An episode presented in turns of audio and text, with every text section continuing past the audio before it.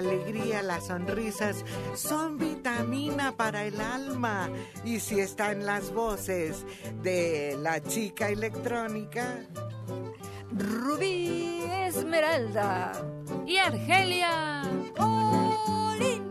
Mucho mejor. Se completó la triada. El tridente.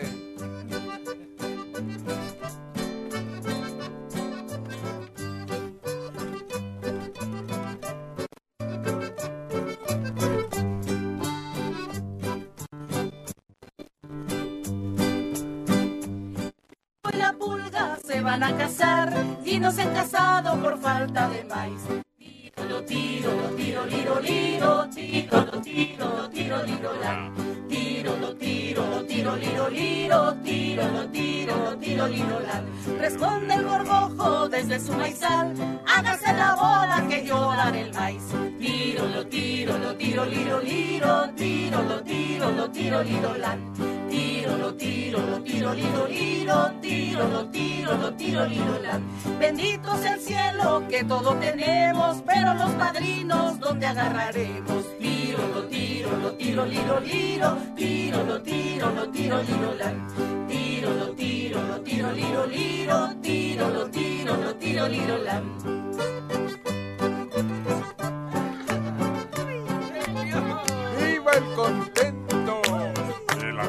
Alegría. Y el buen humor.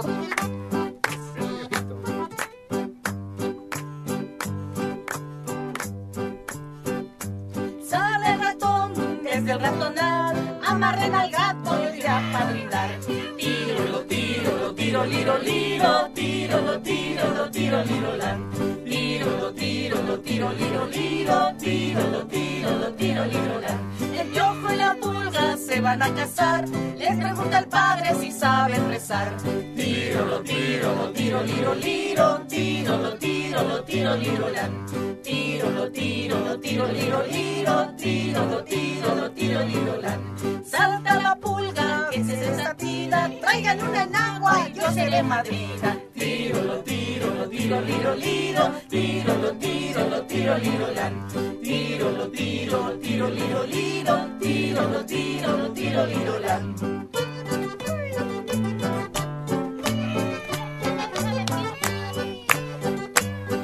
¡Ja, ja, ja, ja!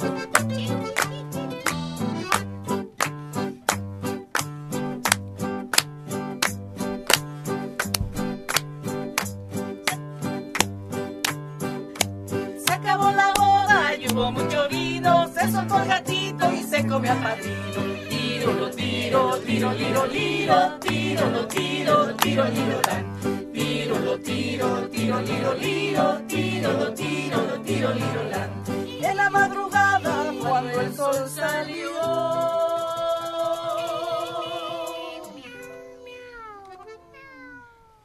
No hubo un changuito que no se rascó. Tiro, lo tiro, tiro, liro, liro, tiro, lo tiro, tiro, liro, la. Tiro, lo tiro, tiro, liro, liro, tiro, lo tiro, tiro, liro, la.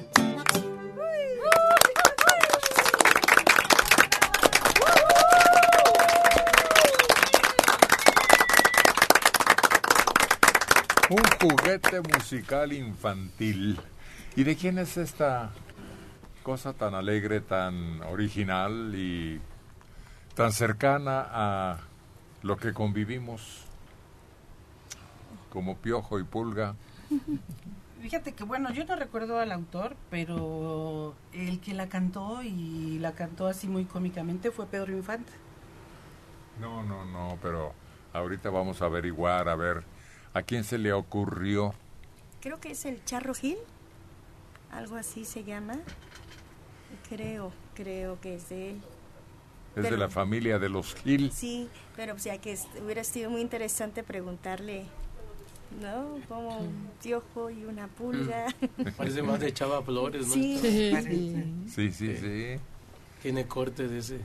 de esa- Además, piojo y pulga, nada más le agregamos chinche y estamos muy habituados. Fíjate que ayer estaba viendo un documental de, de Rigo Tobar Y este y pasan unas imágenes de su pueblo, ¿no? Y él está ahí platicando su vida con unos niños ahí.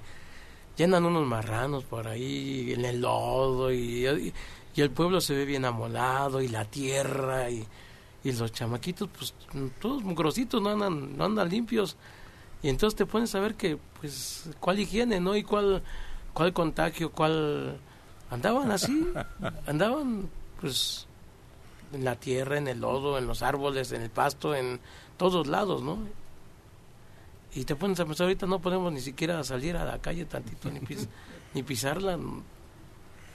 Sale peor tal vez porque aquello nos mantenía protegidos, Sí.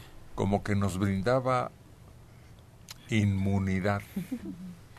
Oye, siempre me pregunté eso que comenta el Tama, ¿no? Que yo veía perritos de la calle, o los niños de la calle incluso, y no se enferman. Y tú traes a tu perro en el veterinario, a tu bebé con el pediatra, y cada rato se enferman. Nunca entendía eso. Oye, simple y sencillamente cuando vemos a la gente que tiene, que vive en la calle, como nosotros tenemos aquí algunos vecinos, estaba diciendo una señora el otro día, ¿y estos por qué están aquí? No les da nada. Pues eso, la, la pregunta, pues yo no se la pude responder, le digo, no, no sé, le digo, no, no, no sé por qué. Como que los fortalece más ese enfrentamiento directo. Ahí es lo que dice el Tamagotchi, pues por ejemplo, ahí en, en el pueblo, en Salitris, yo me acuerdo cuando andaba yo bien chavito, la gente, bueno, tomábamos agua de un estanque donde se metían los burros a bañarse, los puercos, este, el- se hacían del baño ahí entre el agua y, y yo me acuerdo que las señoras que iban a traer agua para tomar, nomás llegaban y hasta tenían natita al agua y nomás le hacían así, que si fuera la nata y llenaban la olla. y ahí tomábamos. Es que no andabas buscando un garrafón, una botella de agua, Héctor. No, eso no. no ah, nomás te embrocabas en cualquier río que veías, porque la sed te llevaba a tomar el agua, unos sapitos negros nomás corrían. Pero lo que dicen que esa agua es corriente, ¿no? O sea, bueno, va circulando y no pasa nada. Por eso yo creo. Pero además yo creo que también antes no éramos tantos y los gérmenes no eran tan dañinos como ahora que van mutando y ya son mucho más peligrosos que antes, ¿no? Y no es que los niños en la calle no se enfermen o las personas que ven en la calle sí se enferman. Si los revisa un médico tienen una serie de trastornos y de padecimientos. Lo que pasa es que no se van a la cama ni van al doctor, sino que ahí esperan que tranquilamente la enfermedad salga o los aniquile. Además hay tan diminutos los que amenazan como de las gallinas y las palomas. Los corucos. Eso. Mira, además agarras un perro sarnoso cuando todavía no se le note porque puede transmitir esos monstruos que si los ves agrandados en un microscopio parecen antediluvianos y provoca la sarna, Sí. escabiasis se llama.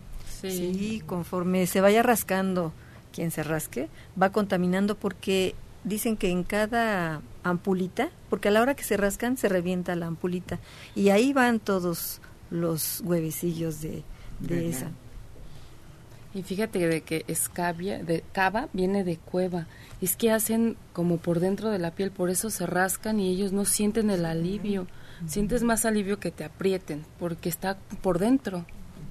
Túneles. Y también, pero, eh, también el, el piojo es contagio. Yo, hombre, yo Ah, recuerdo, claro. yo recuerdo Sí. que en la escuela me decían, no te repegues con ese niño retirado. Sí, sí, como los niños son muy descuidados, se transmiten unos a otros y se convierte en una plaga. Hemos visto escuelas completas o Sí. salones. Hay anuncios en las escuelas primarias que dice, papito, mamita, por favor revisa la cabeza de tu hijo. Pero pediculo- pediculosis se llama, para evitar la pediculosis en nuestros niños de la escuela. Y ya cuando andabas rapado ya sabían que te había dado eso. Todo pelón. Lo peor es cuando contagian a la maestra. que eso es muy frecuente, sobre todo cuando las maestras traen el cabello largo y suelto. Yo no sé si brincan o vuelan o no sé cómo le hacen, pero en un ratito se contamina Hay todo un un montón de amenazas. El cólera, cuando Mm, ni siquiera sí. sabían, y luego eh, cuando nos recomendaron definitivamente lo que descubrió Pasteur. La, la rabia. No, no solo eso, sino por eso ahora la leche viene pasteurizada y el agua. La pasteurización que le llaman. Hervir, hervir la leche y luego bajarla a la temperatura más baja y así eliminaban todo ese tipo de bacterias. Pues tenemos muchas amenazas en torno y ahora hay que tener alerta especial para las recomendaciones que nos hacen. También yo recuerdo que si tú tienes tu perrito limpio y también pasa un perro lleno de pulgas, le brincan a tu perro. Y al ratito ya traen también los perritos altas pulgas. Y luego a mí me decían, no te acerques a ese perro que te va a pegar las pulgas. Y yo veía que, que otros que traían sus perritos bien limpios, corrían al perro. Isidro, ¿cómo se llaman esos que llevan los borregos que se hinchan y se hinchan? Ay, ay.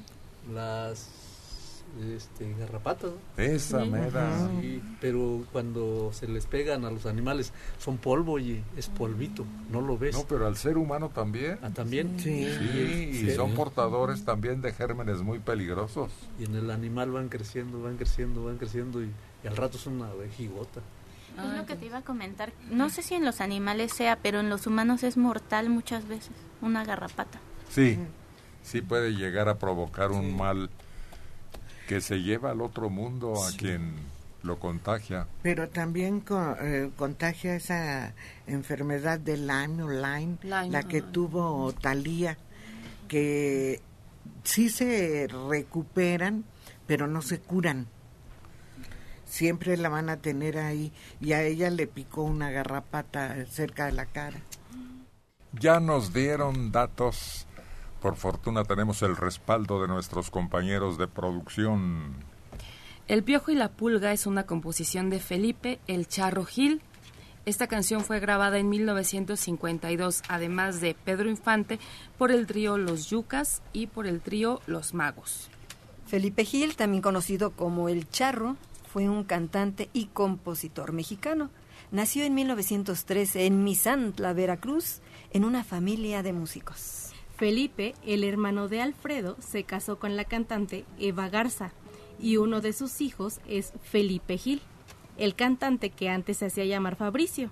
La hermana de este, Corina, tuvo un hijo con el Loco Valdés, que a la fecha se dedica al espectáculo con el nombre de Marcos Valdés. Ya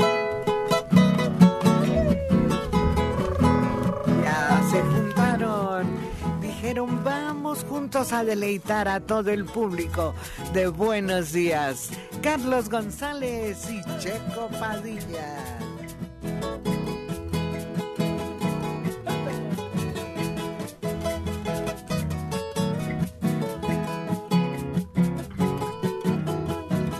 En un bote de vela a la mar me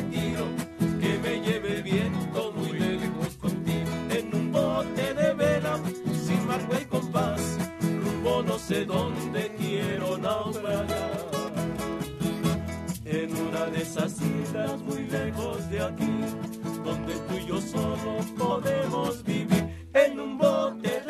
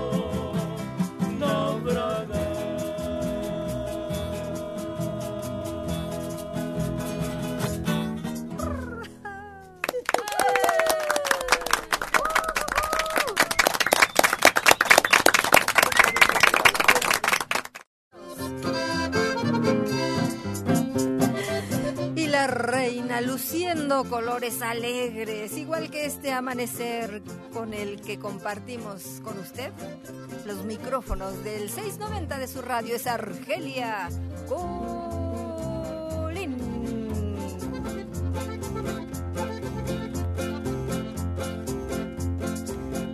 Donde te hallas hermosísimo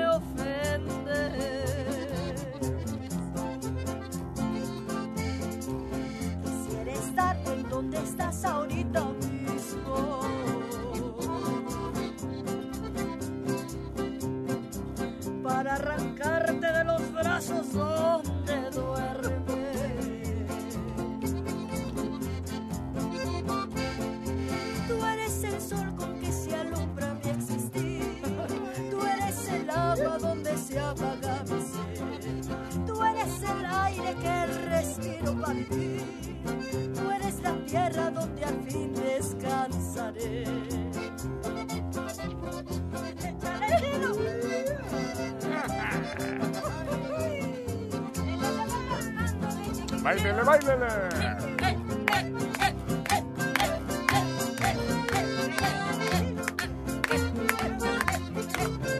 A estirar las rodillas.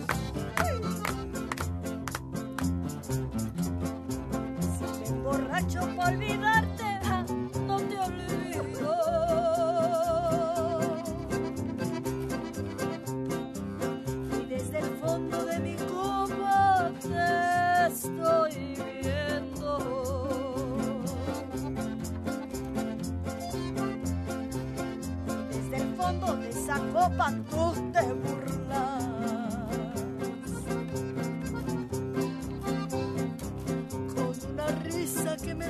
It's.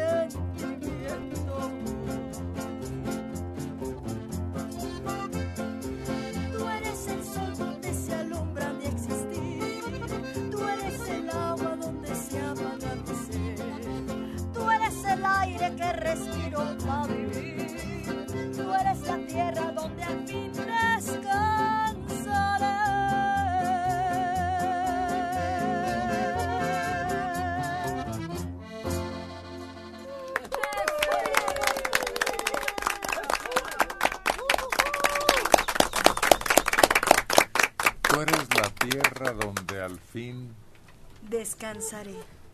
¿De veras somos un puñito de tierra cuando sucede lo que tiene que suceder tarde o temprano? Pues en tu mano sí, porque en la mía no, serían como cinco puños, pero sí, no es mucho. No, eso es otra cosa. ¿Te refieres a la canción del que desea pues darle vuelo a la hilacha? Porque al fin y al cabo y gastar todo lo que tiene, porque no se va a llevar más que un puñito. Sí, no te llevas nada. No, no, me refiero a la ceniza humana. Ah. ¿Crecerá una flor ahí? ¿Una semillita? No sé. Yo creo que sí, porque fíjate que ya hay quienes se dedican a hacer eso, ponen una planta y ahí en vez de tierra le ponen las cenizas. Para que ¿Dónde siga se creciendo. acostumbra eso? Bueno, lo he visto que ya hay personas que se dedican a eso y que te ponen, eh, te pueden poner en un macetero y te puedes quedar de en casa y te ponen en una planta. Achis, achis. Sí. No, Pues, no, las cenizas, cuando te las entregan, te las entregan No, selladas. no, no cuando te las entreguen, cuando llegan a tus manos. Mm, Yo creo que no. Con una mezcla de tierrita, yo creo que sí. Sí. Ah, Pues dicen sí. que la ceniza sí funciona como abono, pero no, No, únicamente como tierra, no. ceniza. No, yo creo que combinada, ¿no? Un poquito de con un poco de tierra y el- los cuidados necesarios para que pueda florecer. Pero así tal cual, no. Entonces yo tampoco creo. Y si es tierra de tus amores, mejor. Ay, a todo dar. Es que te iba así. Y cuando se te acabe el abono, ¿qué haces? pues agarra nada más toda la es tierra. ¿verdad? excelente abono, la ceniza. Sí, sí, sí. Sí. Hay esa manera de fertilizar con popó de pollo, de gallina. Sí. Extraordinaria respuesta dan. Pollo de gallina. O de puerco. Y oh, también con las puras plantitas que van saliendo de, la, de los árboles, se las vas echando a la tierra y se va haciendo como, como composta también. y- Ah, claro. y Así se le llama. Sí. Oye, he visto en el mercado que venden charolitas de tierra de maceta, pero con las bolitas de la popó de los borregos también. Y, y yo te quería Sí. preguntar, cuando la gente es- ya está a muerte, que te entregan las cenizas, si quieren saber de qué murió, ¿las cenizas se pueden analizar o ya no se puede? No. No, ya. ¿Te acuerdas que eso querían hacer con José José? No, no, pero ya son, pues, productos que ya sufrieron una elaboración y el fuego esteriliza todo. Sí, ya el cambio es absoluto. Todo lo que era orgánico Sí. desapareció.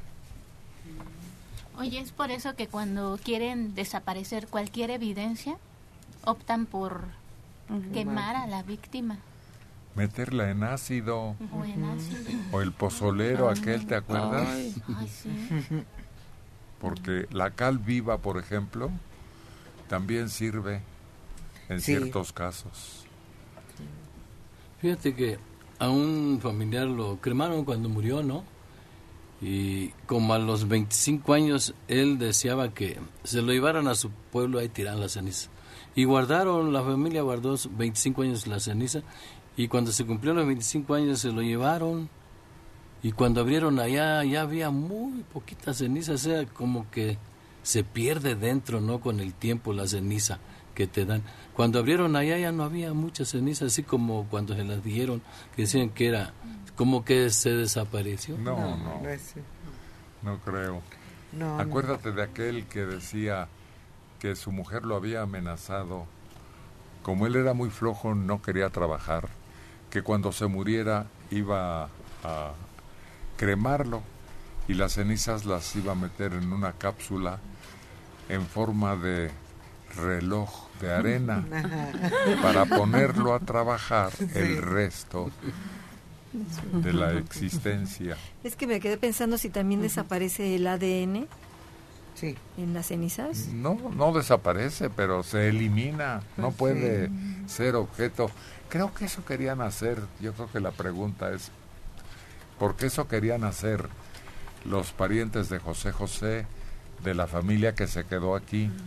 Oye, porque fíjate que, bueno, yo he escuchado que sí se, se quedan cenizas, pero cuando queda todavía parte de hueso, lo muelen Ah, bueno. y ya lo, sí. lo combinan con las cenizas. No, mira, es más fácil, con parientes.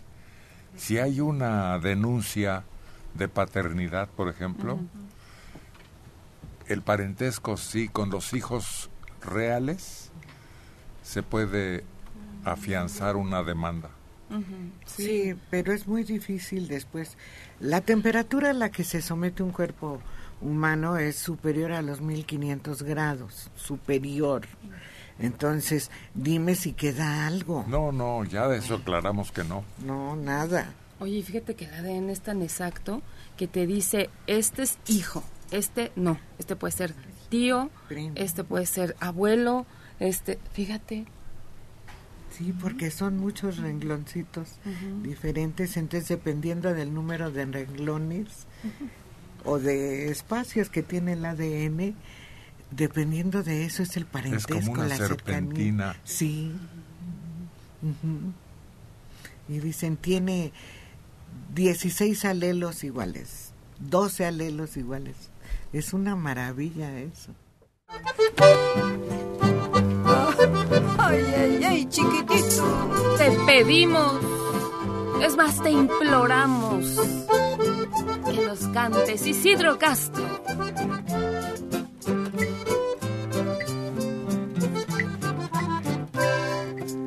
una imploración. Te pido, Señor, si es que te he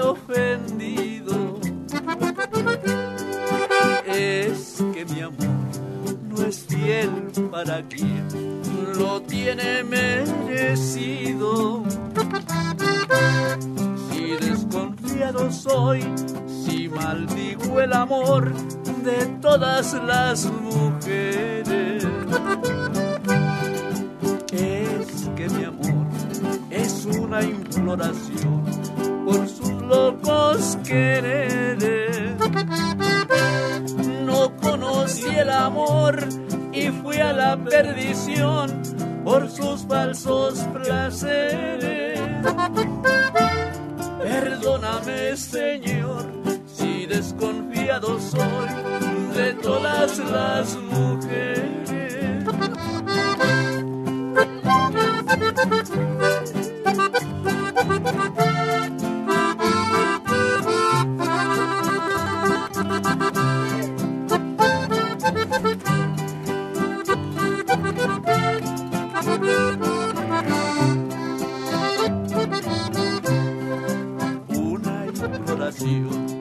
Te pido, Señor, si es que te he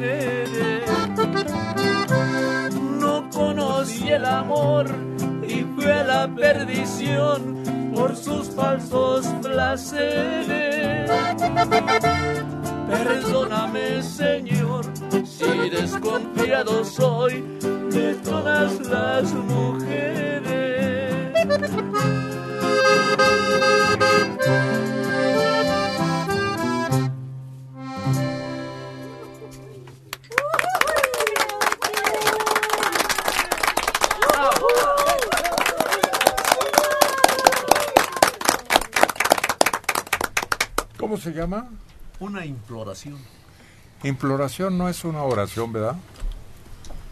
Mm, pues, pues podría ser que en no, forma de no, ruego. no. Es un ruego. Ujú. ¿Una petición? Sí. Sí, pero no es en sí una oración.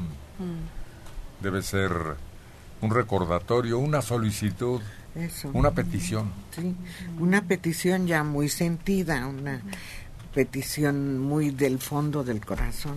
Esta canción tiene muchos años y sigue circulando. Sí, oye, uh, el resto que la oí esa. Chelo Silva, ¿no? ¿Qué? Chelo Silva la cantaba. Ah, claro. Habla con claridad. Chelo Silva fue un símbolo para ella, un sello para ella. Además tenía un estilo arrabalero bien rico. Sí, como que una voz, pues no, no educada, ¿no? Sino como no, de... no fina. No, no, no. No. Era como desgarradora entre como cuando tomas algo más o menos regular y andas como alegre y entre alegre y buenas noches, ¿no? Así se le oía su voz, ¿no? Es que era muy bohemia, ¿no? Es que le, le entraba bonito. No, no, era su voz. Aunque anduviera ecuánime, era el estilo, vamos. Sí. Sí, yo, yo pienso que a lo mejor tenía otra forma de cantar, pero era ya su estilo el que agarró. Es lo que dicen de muchos cantantes, ¿no? Que de repente tienen una voz muy común y tienen que usar un, un cliché, ¿no? Para Bu- que... Buscar un estilo. Sí. Mira, no puedes confundir, por ejemplo, al jefe. No, y eso que hubo muchos... ¿Cómo se llama el jefe? Eh, Daniel Santos. No se puede confundir, tiene un dejo que Sí. lo identifica de inmediato. Sí, y, y te fijas en sus grabaciones primeras, ¿no? Lo oyes muy parecido a otros cantantes, ¿no? Pero se ve que fue agarrando ese, ese estilo y se dio cuenta que eso era lo que lo diferenciaba de todos los demás. Y ahí se quedó y, y lo oyes y es, dices, es el... es Hay grabaciones ya de él grande, video incluso, y, y no, no perdió nunca ese toque especial que lo diferenciaba. Sí, además esa, esa personalidad, ¿no? Un poco tosca, a mí se me hacía como tosca de él, como que, mm, no sé, fuerte, ¿no? De, de Daniel, ¿no? Y también, pues, le a él también le encantaba el trago, ¿no? Y, sí, eso es- Bohemiazo, De- enamorado y aventurero. Pero no es que fuera agarrando el estilo, creo así empezó, ¿no? Luego, luego. Sí, sí, sí, tenía el dejo desde el Sí, desde el principio. Decían que él cantaba muy bien y tenía una excelente voz, pero que empezó como a jugar con su voz y empezó a agarrar ese estilo, pero que su voz era impresionante. Y si de repente se deja oír su voz normal y sí se oye ¿Cómo impresionante. se llama el español ese que canta agitanado? Cigala. Ese, ese. Fíjate que tampoco lo confundes nunca No, no, no. con No. nadie. Y al principio decían, ¿cómo? Tan descarado, se atreve a cantar. Pues sí, a su estilo, a su forma, a su manera, ni muy eh, gitanillo, pero le dio un estilo que inmediatamente se reconoce. Y revivió éxitos de otro tiempo que volvieron a la circulación. Sí, es que se combinó, ¿no? Con, con el cubano que tocaba el piano. Con Bebo, Bebo. y- y- Ah, ese extraordinario pianista, Bebo Valdés. Sí. Sí, oye, pero te pones a ver cuando los oyes juntos y ves que tiene otros, ya después cuando muere él, tiene otros acompañamientos y, y no, ya no se oye como con él. No. Como que él le daba otra, otro sentido, otra vida y era un conjunto especial, ¿no? Y su cajita. Ajá. Ándale. Sí. ¿Cómo se llama ese instrumento? No sé. Es el cajón, ¿no? No Sí. sé. Sí, es- así es el cajón. Esa cajita que Sí. se pone entre las piernas. Cajón. ¿Qué, qué le llaman tambori, tamborilín o algo así? No. Lo Cajón peruano. Ah, Cajón peruano. eso, eso, lo que dice Argelia. Sí, y, y fíjate que esas cosas, uno piensa que es una caja cualquiera, ¿no? No, pero sí tiene sus cositas adentro y, y son caros, ¿eh? son bien caros esas cajitas, sí. Y también hay que saberlo tocar, porque no cualquiera le pega así como así, nada más. Hasta se sientan en ella, ¿no? Parece, pero no, parece. Es un instrumento de percusión y sí debe de tener el ritmo, bueno, el tiempo, llevar el tiempo de la canción exacto, porque ellos lo van marcando con eso. No, Fíjate que los de Guerrero eh, tienen para hacer los sones que ellos bailan, como la iguana y esas canciones que se suben a bailar al entablado, usan mucho ese instrumento para darle ese sabor que tiene el son de ellos. Y los biógrafos de Bebo Valdés dicen, a pesar de haber sido un extraordinario músico, sigue su, su vida, su vida, y ya ha entrado en años cuando se junta con, con el Cigala, es cuando se dispara y todo el mundo dice, ¿qué pasó? Hasta ahora como que lo empiezan a, a reconocer. Le llegó su tiempo. Le llegó su época, su momento. Yo todavía lo estoy esperando. Haces bien. No, Oye, pues que Oye, ya encontré la definición exacta ¿De de qué tú? imploración. Ah, Es pedir con ruegos o lágrimas. ándale, sí. Con dolor, con arrepentimiento, con pasión. Sí, sí, sí. No, todo se conjuga ahí. Con súplica. Sí, Sí. sí, sí, sí, sí. María de la Luz Valdés Olvera, de 68 años, en Coacalco. Hace ocho días me operaron de cataratas. Tengo cinco hijos, de 45, 43, 41, 38 y 37 años. Nadie me quiere cuidar. Ninguno me da dinero. Vivo de la pensión que me dejó mi marido. Mi casa es propia, pero estoy sola. Me quiero ir a un asilo. Mis hijos siempre tienen cosas que hacer y no tienen tiempo para mí. ¿Qué hago? A ver, a ver, qué curiosa situación, fíjate, María de la Luz. Al llegar a una edad en que necesita a sus hijos, le niegan ese apoyo. Por fortuna tiene casa, pues yo le sugeriría que vendiera. No la vayan a transar. Protéjase, pregunte, que la asesoren. Hay una asociación que procura apoyar a las personas de edad, ¿no? Sí, ¿Qué teléfono tienes por ahí, Adela? Pero no será que María de la Luz trató muy mal a sus hijos y ahora no hay recompensa para un desvelo, un apoyo, un cariño constante. O tal vez, bueno, aparte de eso, a lo mejor no supo enseñarles o inculcarles valores. Porque me parece muy extraño que de cinco ni uno. A veces también hay que tener mucha paciencia con las personas de edad porque tienen ya otras ideas. No hay que esperar que, que reaccionen como nosotros queremos. Entonces, un poquito de paciencia con, con Pero ellas. si se vuelven caprichudos, Sí. Mucho. exigentes, insoportables. Sí, a veces. Ah, bueno, pues entonces, Solo paciencia. Y ella me llamaba la atención que está operada de cataratas, ¿no? Que, que lleve a cabo las indicaciones del doctor, porque mira, a veces los operan de las cataratas y son tan inquietos que se quieren salir, quieren ir a cocinar, quieren ir a agacharse, y es lo primero que les prohíbe el doctor. No debe salir, no debe agacharse a poner los zapatos, a amarrarse las agujetas, nada de eso. No entrar a lugares, a la cocina, porque el calor de la cocina impide que, que la operación que te hicieron quede bien. ah, chis. Sí, son cuidados muy sencillos, pero que si no los llevas a cabo al pie de la letra, la operación no sirve de nada. Pues a lo mejor nuestra amiga se ha vuelto así, rebelde, caprichuda.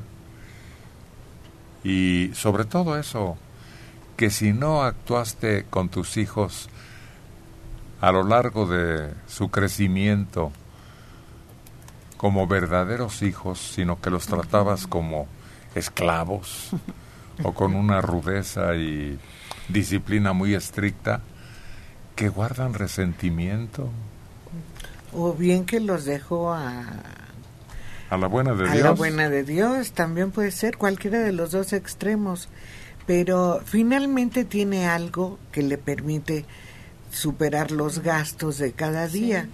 Yo, ¿sabes lo que haría en esas condiciones? Rentaba la casa. Con lo que me dieran de renta, pagaba un asilo. Y ahí, mira, ahí te atienden, ahí te cuidan, te dan de comer. Si ella no pudo lograr... ¿Y a cuál de los cinco hijos le heredabas la casa? Yo a ninguno, me lo iba acabando poco a poco. Mira qué rencorosa es Adela. Sí, yo sé, es que para que puedas recibir tienes que dar. Pues yo les decía a los cinco, ¿no? Que los voy a heredar y el interés tiene pies, entonces ahí van a estar ahí encima. Ándale, este salió más perverso. Los va a engañar como la zanahoria, ¿no? Ándale. Para que el burro camine, Camine. nomás se la ponen enfrente igual con los hijos. Sí, pues. Prometerle a cada uno. A No, ti hijo. te voy a heredar, hijo, no digas nada. Tú eres el preferido, tú eres el consentido. Y se transforman, se Sí. vuelven cariñosos, atentos y apoyan y ayudan. Fíjate que eso hizo un familiar. Dijo al que me cuide, le voy a, a dejar el terrenito de, de tal lado, del solar de no sé dónde. Y sí, hubo un familiar que lo hizo y así fue. Los cuidó hasta el final de sus días y así le se le quedó esa parte de No, además la ley lo señala. ah sí Si hay uno de los hijos que se queda a cargo de ellos en su vejez, todo está a su favor para la herencia, aunque los demás peleen. Pues yo soy de la idea, como dice Adela, de lo que haga, gastármelo yo después, ya que esté grande, si es que llego. Y este, no dejar ambiciones, que ellos trabajen por y que luchen por su patrimonio, que no estén atendidos a lo que yo les voy a dejar o a lo que les vamos a dejar. No, no, no. Y yo me gasto lo mío y ya, todos felices.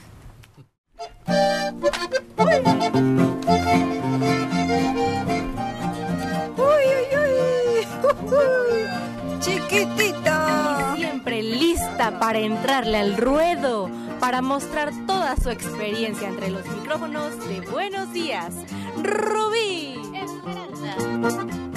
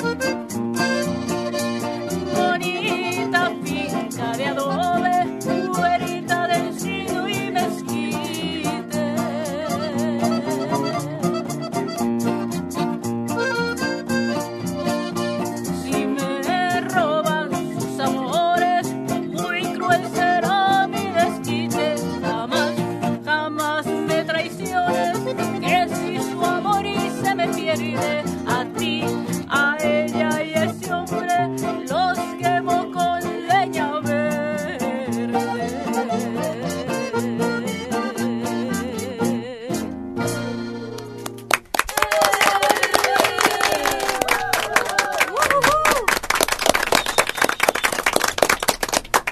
Rubí Esmeralda enseñando sus bajos instintos de querer quemar y en leña verde.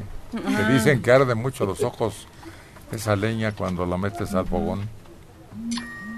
Pues me ha tocado, no sé si sea leña verde, pero pasar por donde queman, pues no, pastizal y huele muy feo y te hace llorar los ojos. No, No, esta especialmente, ¿verdad? me queman pasto, huele bien bonito y. Sabroso. Sí, sí, ven los olores del pasto, de lo que están quemando. Igual cuando queman leña verde y o hojas verdes, Huele bien bonito. Bueno, yo creo también depende de lo que estés quemando. ¿no? Pero, bueno, está hablando de, de las hierbitas bonitas. Por eso. Bueno. El, eh, uno de los castigos entre los aztecas era justamente quemar leña verde o poner chile en la No, leña. era chile, puro chile. Todavía en, en Oaxaca, un familiar político me platicaba que su abuelo, cuando castigaban a los niños, eso les hacían, los amarraban y les ponían humo de, de chile. Y no volvían a hacer los chamacos nada de lo que habían. desesperante. Ay, Sí.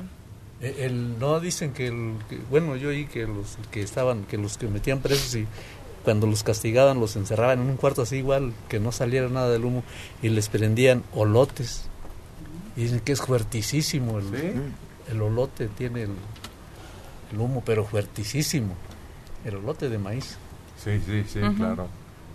Pues habrá que probarlo porque ese es raro, a menos que lo hagas a propósito. No, pero el chile sí, produce un humo. Yo creo que hasta esa, ¿cómo se llama? Gas mostaza Ujú, la que usaban en la Primera Guerra Mundial podría ser obtenido de esa forma. De lacrimógeno, ¿no? Sí, que sí. sí está hecho a base de todo eso. Algunos químicos que provocan esa sensación de incomodidad de lacrimear Sí, sin cesar.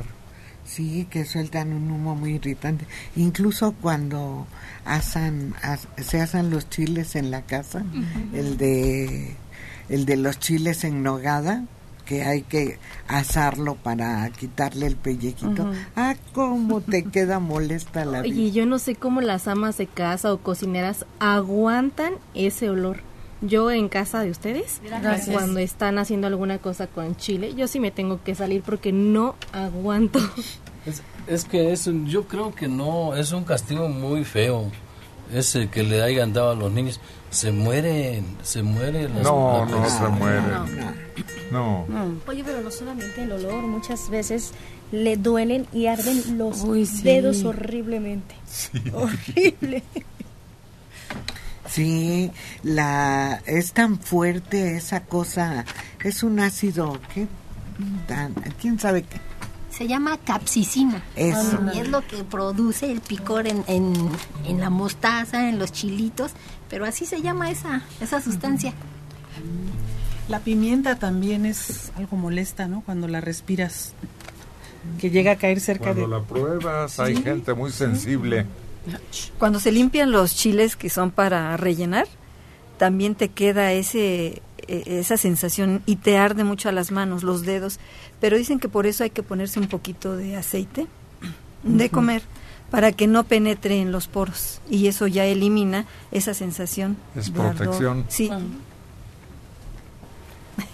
Pues qué curioso que los aztecas, como recordó la maestra Adelita, lo usaban como castigo.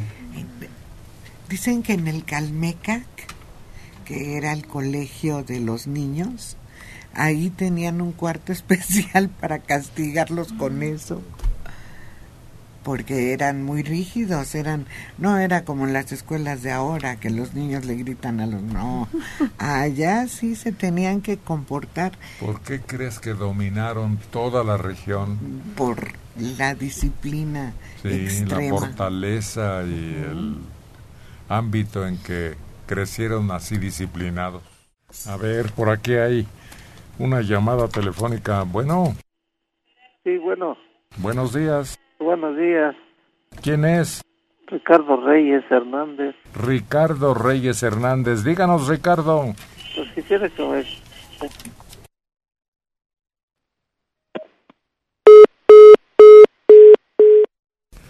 Ricardo quedó callado. Tal vez apesadumbrado. Fíjate que apreté otro botón aquí. Déjame decirle a Rey, nuestro técnico, a cargo, a ver si se puede recuperar la llamada. Bueno, pues se equivoca uno de Sí. palanca. Ah, ya está. Don Ricardo, Sí, buenos días. Disculpe usted, se nos interrumpió la comunicación. Buenos días. Sí, buenos días. Adelante, pues, Ricardo. Quisiera que me complacieran con una canción. ¿Y cuál canción? El bohemio o tu camino y el mío. Ándele, pues, como no, con todo gusto. Sí, gracias. De nada. Oh, pues yo creí que la iba a dedicar y que iba a decir algunas palabras Es que es para él solito. adornando su petición como una imploración que decíamos hace rato. ¿El bohemio? Es, es pobre, pobre bohemio. Por eso, pues es un bohemio, ¿no? Claro que sí. Pues órale.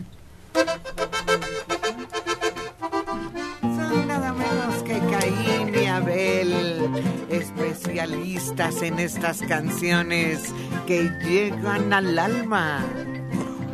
Checo Padilla y Isidro Castro.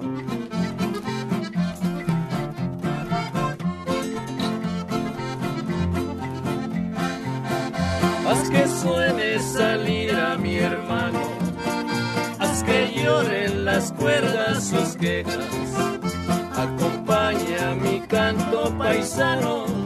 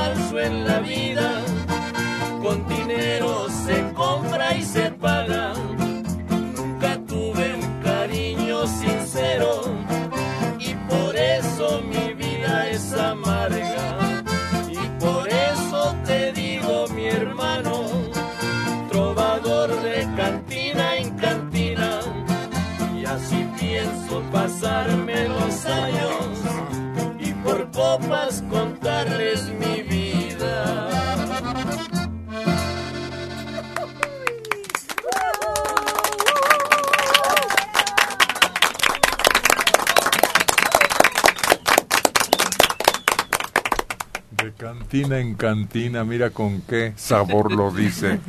Entre cuates y donde mejor te tratan. De veras, las mujeres deberían entender eso. Cuando llegas a la cantina, ahí eres el rey.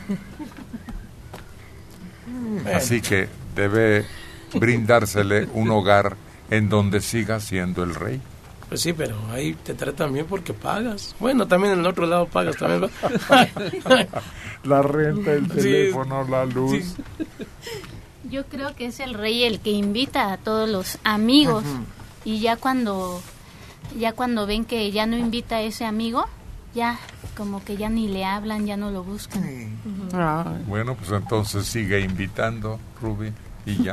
No, eso no debe de ser. ¿Por qué no? Pues no, todos deben de poner una ronda, ¿no crees? No, no, no, no, ¿por qué? ¿Por qué los vas a comprometer? Solo que sean amigos en verdad, compañeros, vecinos, pero que hayan hecho de alguna manera esa amistad, ¿no? Sí, y que tienen la confianza suficiente para decirle, ahora te toca, cuate. Sí, exacto. Ya ves, entonces viven engañados los hombres, que son amigos esos de la cantina o que son Pues el rey. claro pues, que sí. Se nota a leguas. Una persona mayor, yo le preguntaba que por qué después de que su marido había andado con sus amigos disfrutando, llegaba y le preparaba que sus chilaquiles y- o pancita y lo trataba a cuerpo de rey. Y decía, ¿que no te das cuenta que estuvo muy contento allá? Yo no lo voy a recibir aquí con una carota. Que sienta que aquí también es su castillo, es su donde lo queremos. Y después ya cuando se le pasaban sus copas y eso, entonces sí le decía, oye, pues es que te fuiste y me faltó esto, me faltó lo otro. Pero lo recibía primero a cuerpo de rey. Más le remordía la conciencia al desgraciado. Oye, y bueno, como dicen, en lo bueno y en lo malo, ¿no? En la abundancia y en y cuando no hay, la mujer está con él. Y en las cantinas, si no tienes dinero, no están contigo. Pues ya lo sabemos. Por supuesto que sí. Oye, y esto se dice pobre, ¿no? Pero sí, te- si, si ven el, el que anda en la calle, ¿no? Que anda, por ejemplo, por decir, anda uno con hambre y, y le dice a otro cuate, oye, que traigo hambre. Y no le dice, no le invita a una de comer, pero si le dice, oye, ¿qué crees que ando bien crudo? Cúratela, no no de volada, te compro una cerveza, un vino. cualquier, cualquier eh, amigo que te encuentres en la calle. Se siente tan solo a veces un hombre de que en su trabajo lo maltratan, su familia también.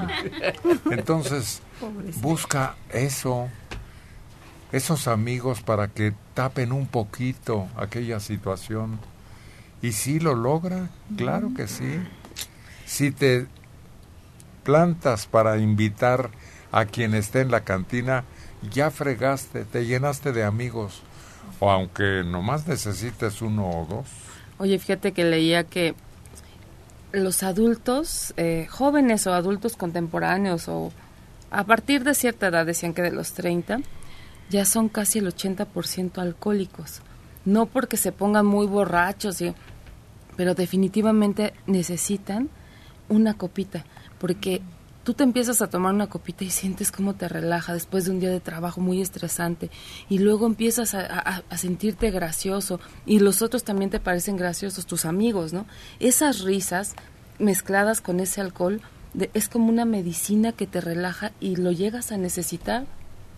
Ya dio la receta, Sol María. El alcohólico. Pero no, no es alcoholismo eso, es eh, una forma de relajarse. Alcoholismo es cuando no pueden vivir sin eso. Por eso.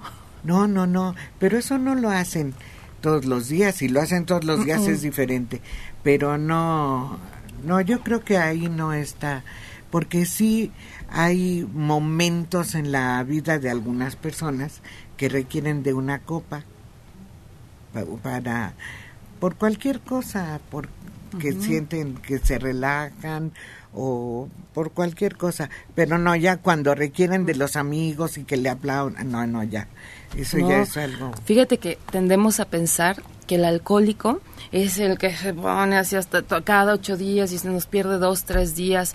No, sí hay niveles de alcoholismo, pero justamente es lo que decían, que somos alcohólicos porque definitivamente ya lo necesitas. Aunque no te pongas borrachísimo, aunque sea una vez a la semana, el viernes, qué sé yo, o en la comida, cierta comida, pero sí ya es una necesidad. No, es cierto. Eso no es cierto. Porque yo conozco personas que dicen, no tomo y no tomo y no toman. Y ya, pero eso que dicen, siento necesidad de una copa. No, es mentira. Yo, bueno, está en mi persona. Yo sí tomé y cuando dejaba de tomar, decía, me voy a echar otra. Y cuando dejé de tomar, dije, hasta soñaba que estaba en la cantina. Y nomás de repente dije yo, ya no tomo. y ya no tomé. Se acabó y se acabó y ya no tomé. Entonces no, no era yo alcohólico. ¿Será fuerza de voluntad o que ya le llegaron los males, los daños y empieza a resentir que sus dolores o sus padecimientos son a causa del exceso de alcohol? Pues yo creo que es eso que tú dices porque cuando eres joven, pues agarras, te desvelas, tomas y todo, ¿no? Pero empiezan a llegar los años y de repente, ay, dices, ay, me duele acá, o me duele allá, o amaneces todo así como que si te hubieran golpeado. Y dices, pues, ¿qué me pasó anoche, no? No, sí. Y dices, ay, y, y ya como- después lo empiezas a pensar un poquito más, ay, mejor no voy a tomar, o no voy a tomar tanto porque quién sabe cómo me vaya Vaya. mañana, ¿no? Así, dependiendo como, como estés acostumbrado.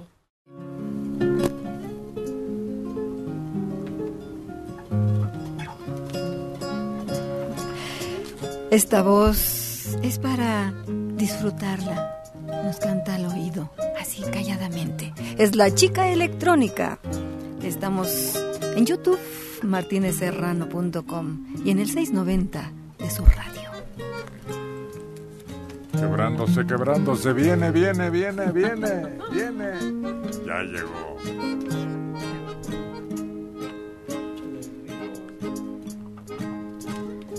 Mi caballo y mi perro están tristes porque anoche me vieron llorar.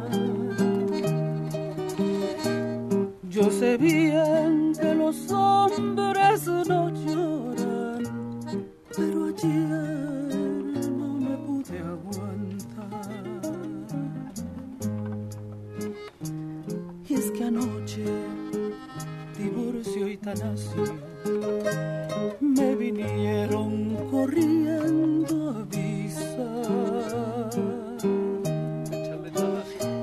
que el papá y la mamá de bichata la llevaron a la capital.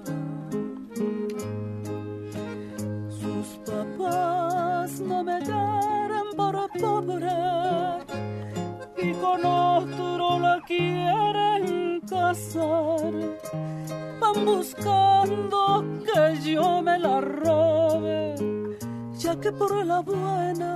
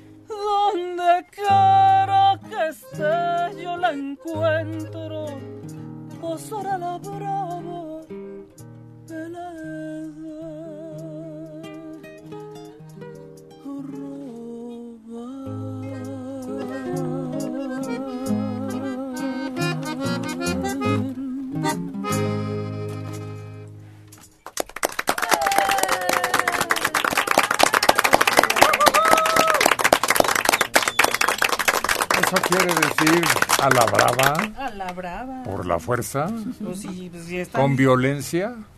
Pues no con violencia, pero sí, si Ah, te la... claro que sí. Si te A la brava ahora quiere sí que- decir a como dé lugar, Sí. hasta tumbando puertas. Si por las buenas no se puede, pues, Pues por las claro, malas. pues eso dice la historia. Pero está muy bien narrada la relación, ¿no? Sí, platica cómo va con su caballo, cómo va a preguntar si en Y esa luego ahí casa... está de chillón. Y luego está de chillón. Hasta eso dice, sí. Sí, hasta, Que como un niño se puso a llorar. hasta los nombres de los que le fueron con el chisme, ¿no? Que, que es Tiburcio y Tanasio, que sus perros, su perro y su caballo están tristes. Porque lo vieron llorar. Y sí, ¿eh? los perros, cuando ve que uno está llorando, van y están ahí con la patita, te quieren consolar. Y pues, se dan cuenta, son muy sensibles, ¿no? Yo creo que los caballos también. Cuando Pero- se identifica con la persona, sí. Sí, sí es verdad, los No perros con son cualquiera, muy pues. sensibles. Fíjate que sí los perros son sorprendentes, ¿eh? Yo pues no había tenido nunca tan de cerca un perro y ahora que convivo mucho con mi perrito, hace cosas que a veces hasta me dan mucha risa, digo, este ayer que llovió había mucho trueno, estaba tronando el cielo y le dan mucho miedo los truenos. Se metió a su casita, sacó su almohada, la que siempre tiene adentro, porque es como un borrego que, que tiene, que, que desde chiquito le gustó ese borrego y lo jaló y lo metió a su casita. Fue por el borrego y lo, lo arrastró hasta mi cama y llegando a la cama batalló y batalló porque pesa el borreguito hasta que lo subió a la cama. Y ya se acomodó por un lado de mí con su borrego, con su almohada, que le gusta, ¿no? Entonces me dio risa porque digo, qué curiosos son los perritos, ¿no? O sea, ha de ver, yo, yo me imaginé que como le dan miedo los, los truenos, dijo, pues me traigo también a mi amiguita, ¿no? Porque no tenemos miedo y fue y se metió en la cama. Fíjate que yo le compré a mi perro hace muchos, muchos años un juguete en forma de hamburguesa. Uy, era para él su tesoro. Antes de irse a dormir se llevaba su hamburguesa y jugábamos a que él se lo quitaba y no la defendía. Y un día que llegué, algún pleito tuve con alguien y llegué llorando a mi casa y yo me acuerdo de la angustia del perro, ¿no? Y me miraba y le hacía "Mm", como que no no sabía qué hacer, ¿no? Pues no fue por su hamburguesa y me la entregó, me la dejó en las piernas. ¿Te la prestó? Esto soluciona todo. Por eso dice aquella frase, ¿no? Que Del mejor- perro y el hombre. Que es el mejor amigo del hombre. Y fíjate, Héctor, que bueno, ahorita que estamos viviendo esta situación tan difícil, hay que procurar pues apoyar a otros perritos que están en situación de calle o animales, porque está tan sola la calle que yo digo, pues pobrecitos, que comen los pajaritos? Y, y también hay animalitos en los zoológicos como las aves, que creo que pues vivían de las donaciones o lo que se va recaudando de las entradas al, al zoológico, por ejemplo. Entonces, si podemos apoyar, aunque sea, yo creo que aunque sean 20 pesitos, 30 pesitos que podamos donar para que todos estos animalitos coman, pues sería bueno. Empiecen conmigo. De 20 en 20. Oye, me acordé de otra frase. Entre más conozco al hombre, más amo a mi amo a mi perro.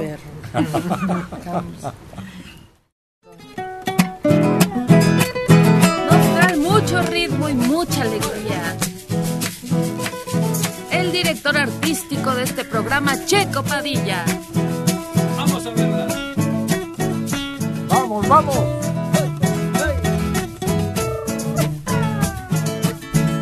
Zapatos de tacón, las nenas se ven mejor que con zapatos de piso. Con zapatos de tacón, lucen más su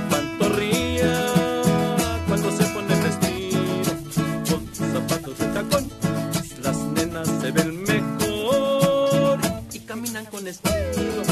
Con zapatos de tacón, nos prueban y nos visitan, nos arrancan y suspiran. Con zapatos de tacón se mueven como por amados para coquetear. Con zapatos de tacón se mueven y sus movimientos nos hacen mirar. Mira nada más lo que viene allá. Es una chiquilla con zapatos de tacón. Mira nada más y yo sería feliz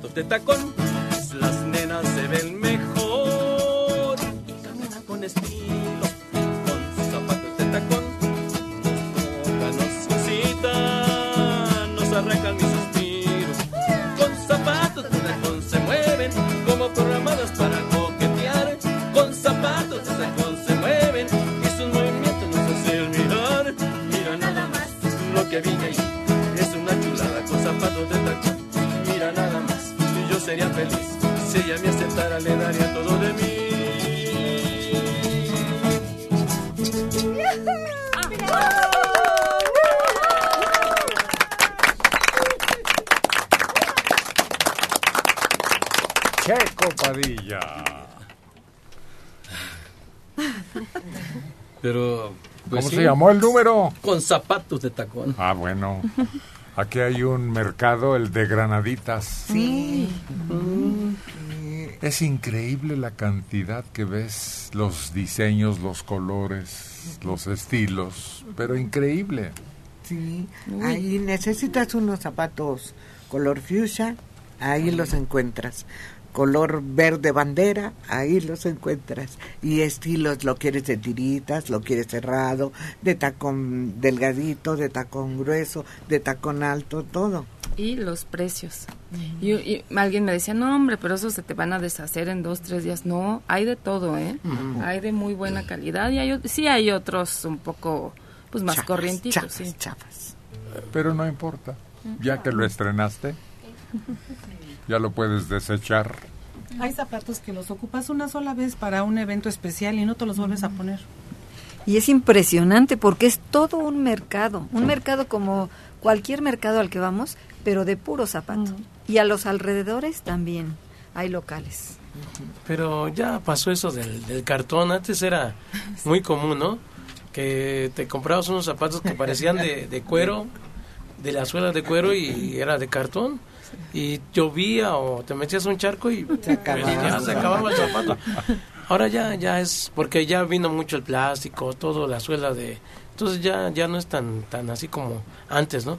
Lo que sí de repente hay veces que sí te quieren vender más caro, ¿no? Porque si te ven así como que como que vienes del rancho, pues dices, no, pues este es bueno para que le cobremos más, ¿no? Pero Mm. es cuestión de regatear, es cuestión de buscar, es cuestión de, por ejemplo, los que cumplen 15 años, las de las bodas. A veces vas a un aparador y están en un precio elevadísimo los zapatos, ¿no? Y ahí llegas y lo encuentras a un precio módico, ahí, bueno. Pero fíjate que ahí en ese mercado precisamente tratan de cuidar eso, que den calidad, el precio, entre ellos mismos, entre los locatarios, porque saben que si engañan, la gente no regresa. No. Y eso lo están cuidando. No, no es cierto, eso no es cierto. Yo solamente fui una vez a ese mercado y la verdad no me gustó, pero cuando fui a León, ahí sí me gustó mucho. Ahí sí encontré de todo, tenis, botas y de muy buena calidad. Ahí sí es difícil que metan chafa. Sí. Sí, porque ellos están protegiendo que son fabricantes y su mercado ese de zapatos es inmenso. Aquí había San Mateo Atenco, ¿se llama? Sí, San Mateo Atenco, que todo el pueblo se dedica a vender zapatos Se dedicaba. o comida en el mercado. No, sí, sigue. Ya después cambió para mucha fayuca. No, no, sigue. Su principal es que ahí hay fábricas o bien traen zapato de león que pasa en los grandes, en las grandes tiendas con otra marca. Haz de Entonces cuenta. tú lo recomiendas. Sí, Pero sí, lo que dice Carlos hay que buscarle bien, porque la primera parte, entras, tiene una sola entrada al pueblo. Entras y te encuentras muchos mercaditos y locales, pero en esa parte no hay buen zapato. Tienes que darle la vuelta a todo para que encuentres el fino. Fíjate, Héctor, que mi abuelito se dedicaba a hacer zapato. Y me acuerdo que buscaba las pieles de las vacas, de los chivos, y las curtía, ¿no? Zapato y guarache. Y le raspaba y le raspaba, me acuerdo que lo veía yo. Y todo eso que sacaba de la piel que raspaba, lo como que lo fundía. Así, y quedaba duro, ¿no? Así, bien macizo para hacer otro zapato. Y la, y la piel del mero del animal, ese sí lo daba más carito a los que le compraban. Y el otro lo daba más barato, el que era de, ¿cómo se llama? Como el que arreglaba, ¿no? Lo que, todo lo que sacaba el polvo, todo, ¿no? Lo curtía. Y ese lo vendía acá más barato, pero te tardaba como unos seis meses, ¿no? Y se te empezaba a abrir. Porque a mí me, lo, me daba zapatitos de ese, me daba guarachitos de ese y luego se me reventaban las correas, ¿no?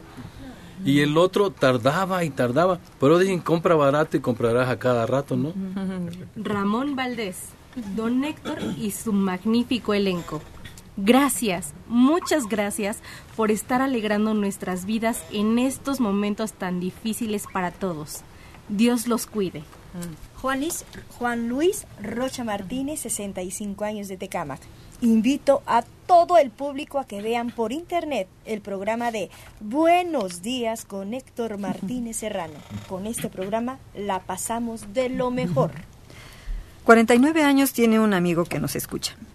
Tengo un hijo de 13 años y tiene una hermana de 30. Hoy, despertando, mi hija me mandó un mensaje diciéndome que ya no fuéramos a su casa. Me dijo, mira, tu hijo le ha hecho cosas a mi hija de 7 años. La ha manoseado. Y ahora la niña está muy inquieta y tiene muchas pesadillas. No sé qué hacer, cómo enfrento todo esto. Yo tengo un carácter muy explosivo y no quiero llegar a los golpes. Pues póngalo en manos de expertos. Hay instituciones que le brindan consejo y apoyo y tratamiento si hay necesidad. Pero sobre todo resguárdese ya de que no siga sufriendo ese atentado, ese acoso. Desde luego necesita la, la orientación de un especialista, de un psicólogo. Busque en salud mental que le den la, la orientación adecuada y desde luego no ponga en riesgo la integridad de otras pequeñas. No, aléjelo, ni modo. Alma Rosa González Niño. Buen día. También creo que Felipe Gil ahora se llama Felicia Garza. ¿Cómo cambian los tiempos? ¡Qué caray! Saludos. Señora Michelle Eugenia Rosas Aguilera, 40 años, desde Francia. Los estamos viendo por YouTube y los ando cachando por la hora, ya que acá son las 2.30 de la tarde. Hoy es cumpleaños de mi mamá Amelia Aguilera Malagón, de 80 años. Quisiera que todos ustedes la feliciten, al igual que sus hijos Michelle de 40, Arturo de 45 y Fabiola de 46. Ella vive en la Ciudad de México, pero es de Uriangato y diario los escucha.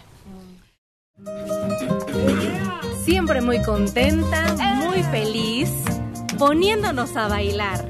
Desde casita podemos pararnos a bailar para alegrarnos el día. Lady Mariana.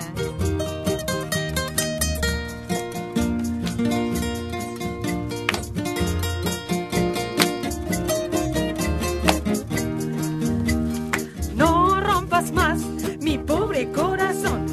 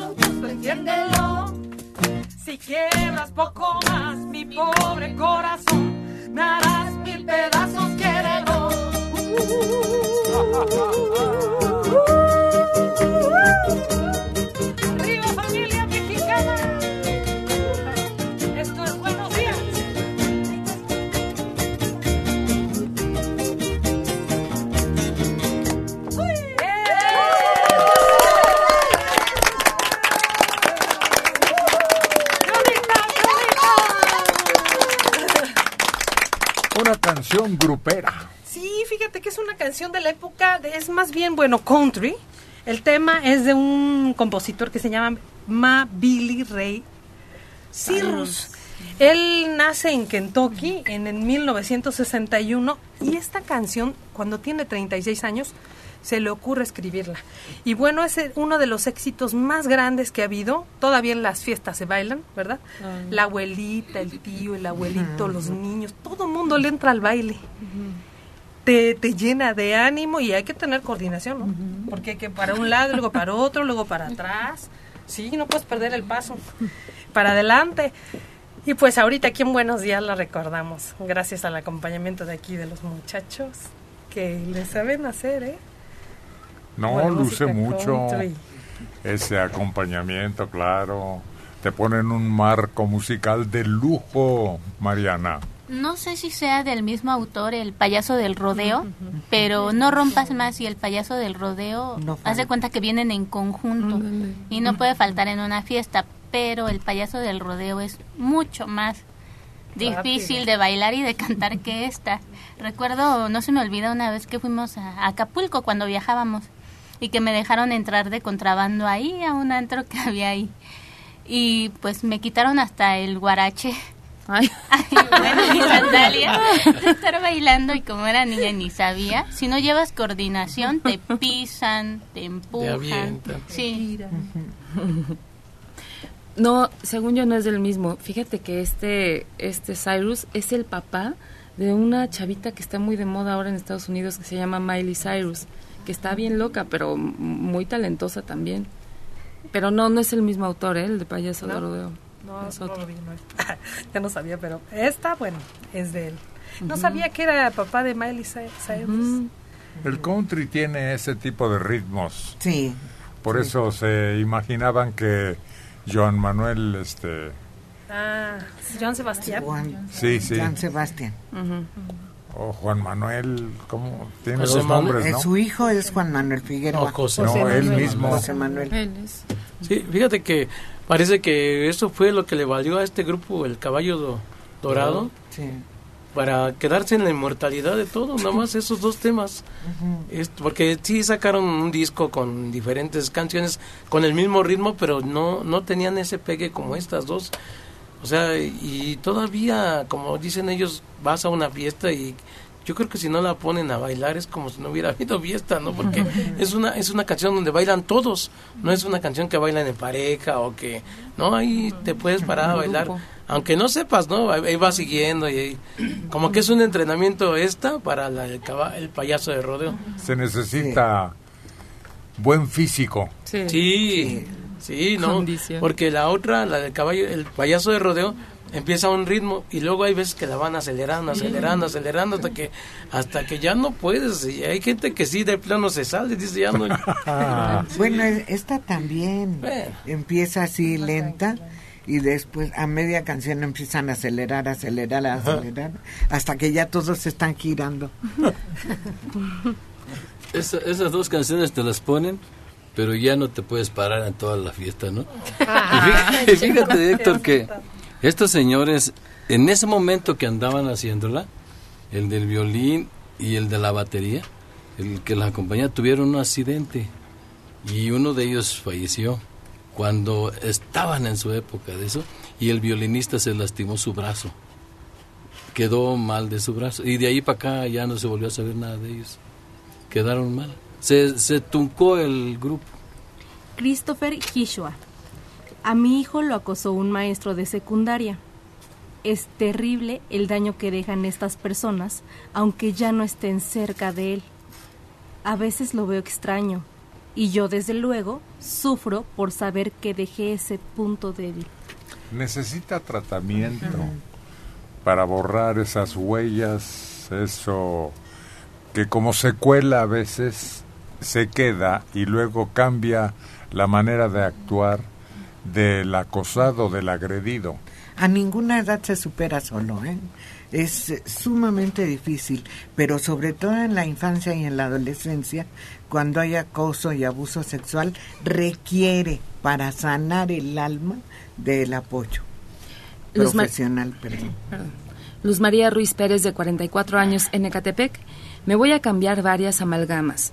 Mi dentista dice que este es un nuevo material. ¿Será mejor? Actualmente traigo resinas. Sí están cambiando ya, ya van a salir del mercado las amalgamas, entonces están colocando resinas y ionómero de vidrio, así se llama. Es un material más fuerte que la resina, tiene la estructura de vidrio, de hecho se ve más natural, pero como la resina son delicados, ¿por qué? Porque no se adosan perfectamente a las paredes de los dientes y tienden a que se van despegando las orillitas y hay que estarlas cambiando constantemente. La ventaja del ionómero es que no lleva ácido, que es con lo que se pegan las, las resinas. Entonces son menos lesivas para los dientes y para los molares. Ya se están colocando tanto en dientes como en los molares. ¿Para qué? Pues para que sea más, más estético. Las amalgamas tenían la ventaja de ser muy resistentes, pero se iban corroyendo, por eso cambiaban de color, se ponían prietas, negras. Y al tener eh, mercurio en su estructura, pues se les dio una muy mala difusión. Entonces hay que hacer cambios de materiales y ya está. Entonces es la resina y el ionómero de vidrio. Se van ustedes también preparando con nuevas técnicas, nuevos elementos y mejor garantía para quienes requieren de sus servicios, ¿verdad, doctora? Constantemente lo tenemos que hacer. Erasmo Aguilar Mendoza. Los hijos actuales ya no son como los de la generación de los 50, 60 o hasta los 70. Los actuales ya no salen iguales, o sea, son sin sentimiento. No, no, no, es cosa de la educación, de la formación, del ejemplo que se les dé. Hmm. Oye, pues hay películas, ¿no? Por ejemplo, acá las tortas, ¿no? Como los hijos son ingratos, ingratos, ingratos hasta que pasa una desgracia y ya supuestamente vuelven al redil, pero ahí es una muestra, ¿no? De eso siempre ha habido, ¿no? el, el- el desapego a veces de los hijos hacia los... Hay otra película Padres. que se llama Una familia de tantos Ah, sí. o de tantas. De tantas. Ah, Sí. Una familia de tantas que también muestra otra escena, una serie, ¿no? De Sí. escenas en donde el trato era diferente, la disciplina, la rigidez. No, sí. Es que hay que saber equilibrar el amor y la disciplina. Si no lo sabes equilibrar, o te vas mucho a la exigencia y a, a los Ah, golpes. yo creí que me ibas a mandar muy lejos.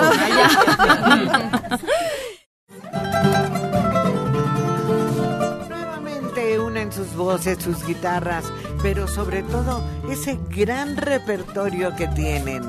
Carlos González y Checo Padilla.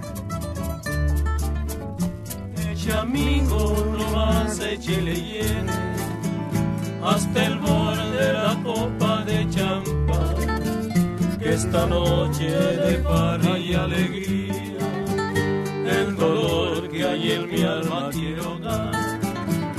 Es la última farra de mi vida, de mi vida, muchachos que hoy se van mejor dicho, se ha ido tras de aquella que no supo mi amor nunca besar. Yo la quise, muchachos, y la quiero, y jamás yo la podré olvidar. Yo me emborracho por ella, ella quién sabe qué hará.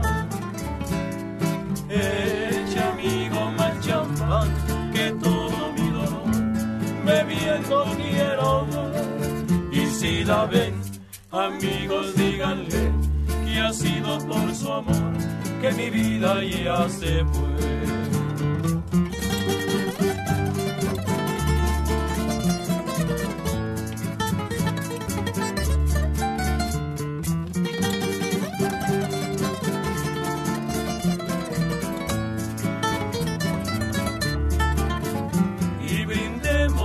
La última copa, que tal vez también ella estará ofreciendo en algún brindis su boca, que otra boca feliz la besará. Yo la quise, muchachos, y la quiero, y jamás yo la podré olvidar.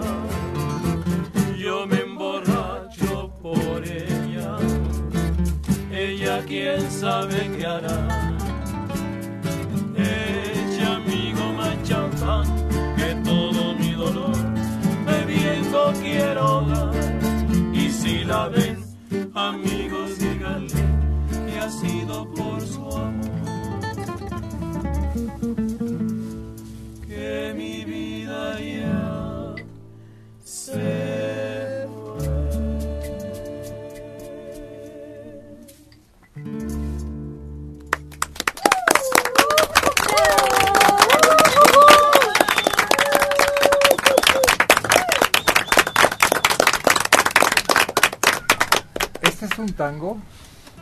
tiene facha, ¿verdad? Tiene Creo como- que sí, creo que sí. Fue un tango antes de que los Panchos la grabaran. Pues sigue siendo, Sí. Checo. Sí, eh, yo creo que el hecho de que cambie un poco de ritmo no, no le quita esa, como esa forma ya de- hecha, ¿no? De que es trágico y el ritmo también a veces se va encaminando otra vez a, a lo de donde ori- del origen, ¿no? Del origen de, de lo que estuvo hecho al principio, ¿no? Hay otra, La Copa Rota. Ah, no, también, exactamente. También suena a tango, no sé si lo sea. Sí, que Pero también tiene tintes así trágicos, dramáticos. Sí, la cantaba José ¿Esa no se la saben? Sí, cómo no. También era tango, fue tango, o es tango. ¿Sí? Sí, también. A ver, a ver. A ver si es cierto. Acomódense. Afínense. Escojan la escala correspondiente.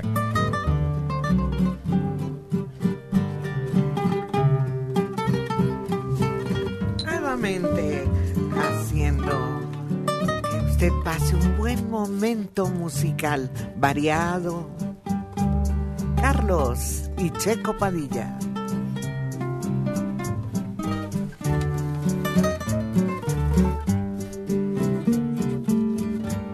Aturdido y abrumado por la duda de los celos, se ve siempre atacando a un bohemio ya sin fe, con los nervios destrozados y llorando sin remedio como loco atormentado por la ingrata que se fue. Se ve siempre acompañado del mejor de sus amigos, que le acompaña y le dice, ya está bueno de licor, nada remedias con llanto, nada remedias con vino, al contrario la recuerda mucho más tu corazón. Una noche como un loco, mordió la copa de vino, ilusión con de vino que su boca destrozó, y la sangre que brotaba confundióse con el vino, y en la cantina este grito a todos estremeció. No te apures, compañero, si me destrozo la boca, no te apures que es que quiero, con el filo de esta copa, borrar la huella de un beso traicionero que me dio. Mozo, sírveme la copa rota, sírveme que me destroza esta fiebre de obsesión.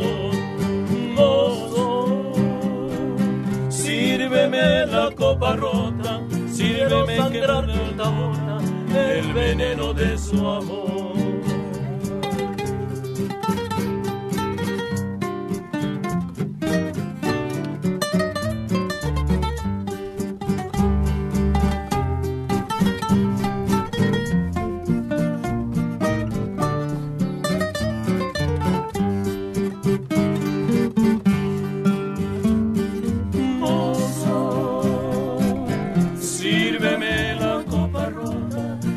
Sírveme que me destroza esta fiebre de obsesión. Mozo, sírveme la copa rota, quiero sangrar gota a gota. El veneno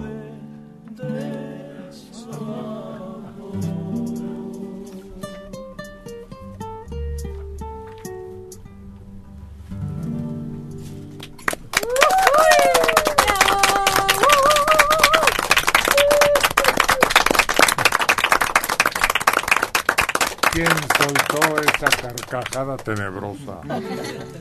Yo ahí le metí Como del otro mundo. como la del Lonque Moco, ¿no? Del loco, la, del Loco.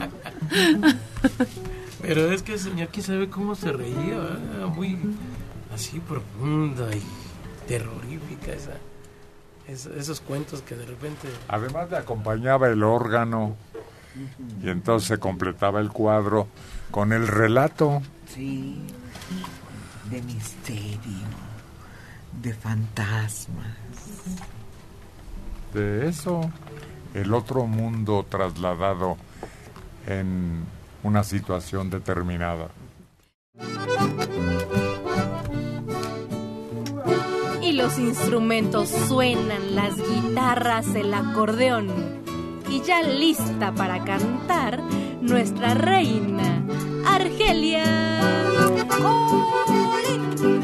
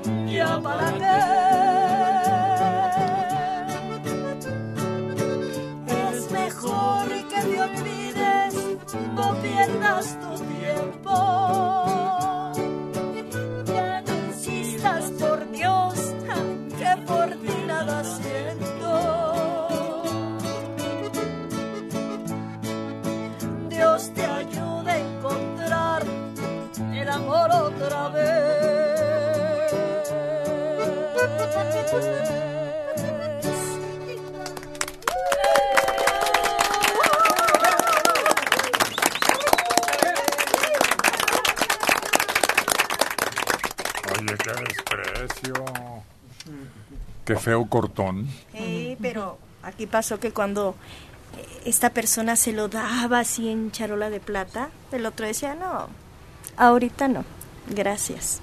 Y cuando ve que ya está realizado o realizada, oye, ¿te acuerdas de mí? ¿Qué Mm. pacho? Siempre sí, ahora sí me dejó mi mamá. Y es cuando Ah. le dicen, pues, ya para ti, fíjate que no. ¿De quién es la canción? Juan Gabriel. Ah, vaya. Está muy bien actuada por tu interpretación. Gracias.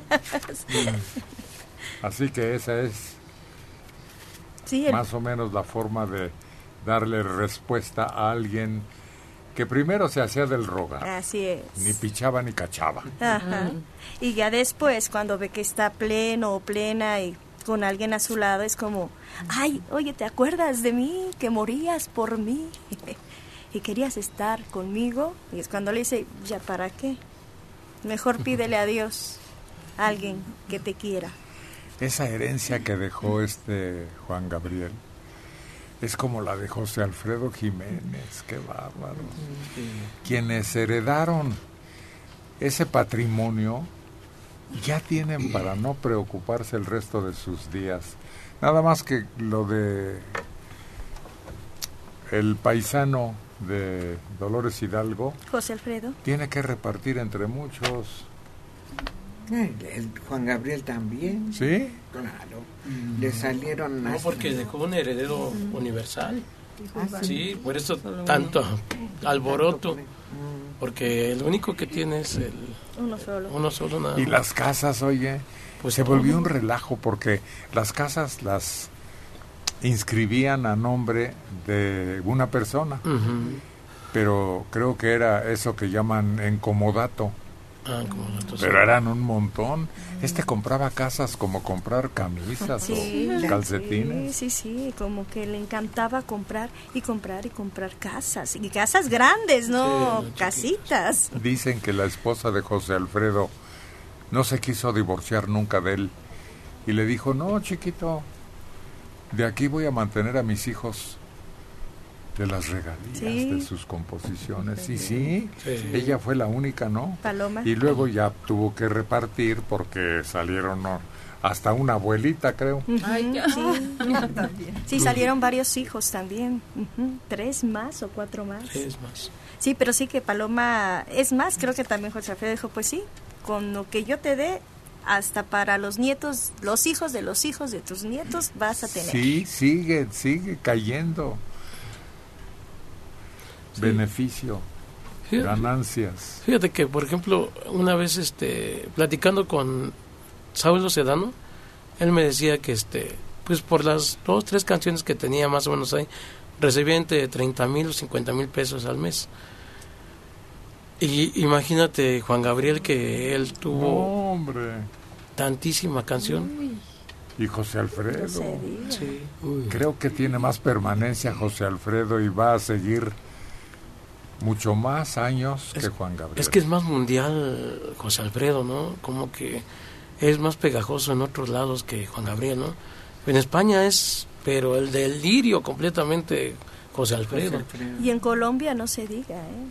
Colombia. Me acordé de una película que este es un chavo que vive en un departamentazo, ¿no? Y todos dicen, oye, nunca hace nada, pues ¿qué será? ¿De dónde, de qué vivirá? Pues resulta que era nieto del que había compuesto Blanca Navidad. Y él era el único que recibía esas regalías y Mm. parecía rico. Es el disco más grabado y más repetido durante más años. Sí, más reproducciones tiene. Por eso actualmente vive así. Ándale, Uriangato. Muy claro tu traje, muy un rostro muy sonriente. Qué gusto que estés con nosotros. Gracias. Ramiro Guzmán. El Uriangato. Ganar, ganar con el Uriangato. aquel amor que marchitó mi vida, aquel amor que fue perdición. ¿Dónde andará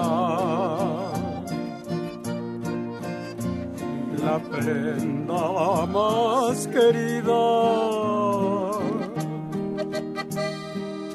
¿Dónde andará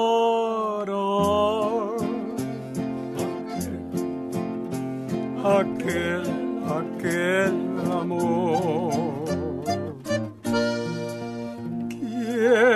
Quiera la Virgen que recuerdo de mis besos con amor bendiga, que me consagre tan siquiera un pedacito de su corazón. Aquel amor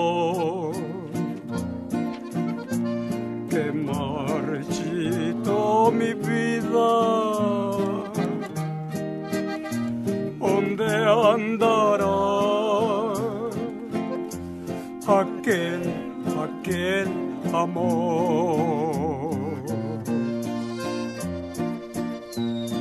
¡Ay, ay, ay! ¡Estás condenada!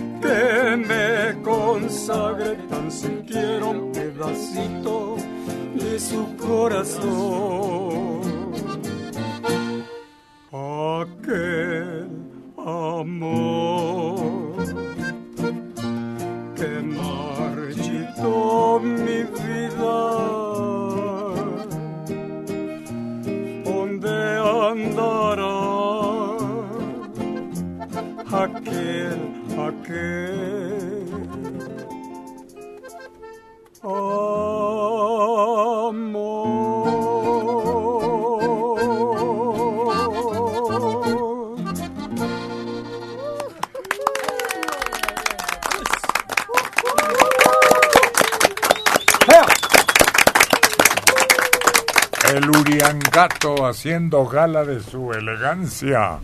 El día de hoy. ¿Es chamarra o es traje? ¿Qué es tú? Es traje, traje. ¿Traje completo? Sí, traje completo, nada más que viene combinado con café. Ah. Sí, y las partes de acá de la No, sombra. hombre, hasta parece uniforme.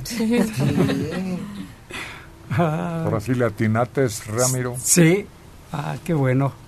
Que viene uno algo de verse. ¿Cómo, cómo se llama eso que trae en el corbatín, Héctor? Es, Pues es corbatín. pero el adorno, ¿cómo se llama? El adorno este, pues es parte del corbatín, yo creo. Ah, Yo nomás sé que, que son dos gallos en pelea. Es No, yo que hay metálicos. ¿No ves que Isidro se hizo uno con el micrófono de la chamba Ah. que desempeñamos? Con el microfonote. Sí. Pero ¿Qué- tú lo hiciste, ¿verdad? Sí. Lo diseñaste y todo. Sí, yo lo diseñé. Y lo soldaste. Sí. Le puse unas grapitas que no se le ven. y hice una laminita también que no se le ve, está atrás. Es muy curioso este. Maneja metal Ajá. Y lo transforma.